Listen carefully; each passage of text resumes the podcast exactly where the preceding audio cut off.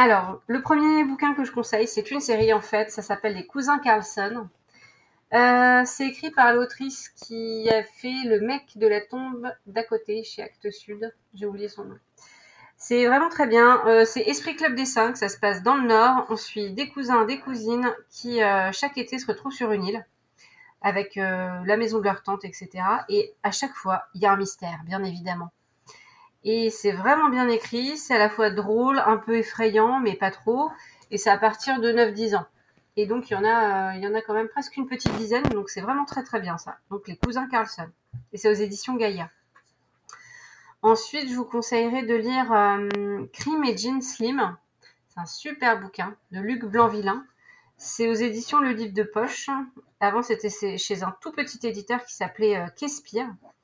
Et euh, on va suivre une jeune fille qui est très très douée, très maligne, etc. Sauf qu'elle cache son intelligence derrière une couche énorme de superficialité. Sauf que bah il y a quelqu'un qui tue les poufs du collège peu à peu. Je cite, hein, c'est pas moi qui dis ça, c'est les poufs. C'est nommément euh, mis dans le bouquin.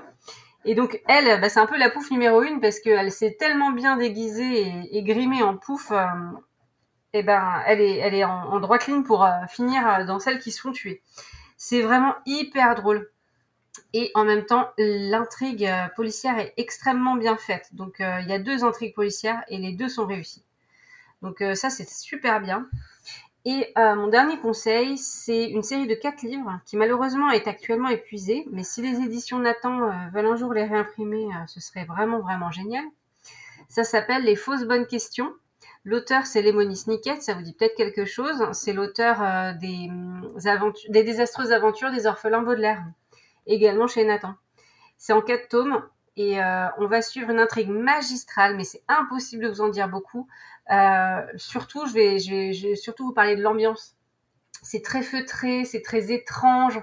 On est dans une sorte de ville sombre, limite glauque, euh, mais pas malsaine non plus.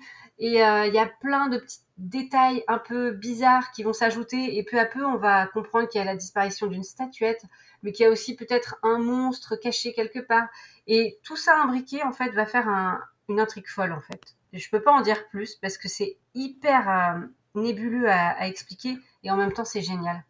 Donc ça, si vous les trouvez euh, d'occasion, foncez, c'est trop bien. Donc ça s'appelle Les fausses bonnes questions en quatre tomes. Et voilà, c'est du génie et c'est plus édité.